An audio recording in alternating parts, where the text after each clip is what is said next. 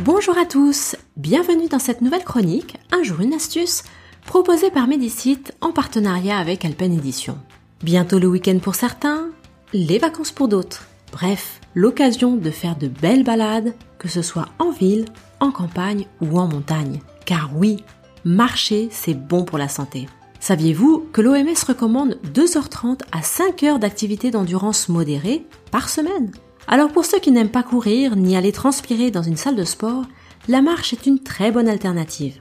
C'est une activité d'endurance qui peut être pratiquée partout et elle a des vertus sur la santé insoupçonnables. Elle est une alliée précieuse pour le cœur, le souffle, les articulations et elle permet de garder la ligne. Alors, avant de vous lancer, voici quelques conseils. Quand vous marchez, ne regardez pas vos pieds. Ayez les yeux fixés vers l'avant. Gardez la tête droite et le menton relevé. Cette posture vous aidera à garder le dos droit et à mieux respirer en enlevant un peu de pression de votre diaphragme. Gardez bien vos épaules en arrière, mais détendues. La bonne position du haut de votre corps vous permettra de garder une colonne vertébrale stable en étirant votre corps du cou aux hanches. Cela vous évitera de vous avachir. Commencez par marcher lentement pour chauffer vos muscles. Puis, augmentez progressivement votre vitesse jusqu'à arriver à votre rythme de croisière. Équipez-vous de bonnes chaussures.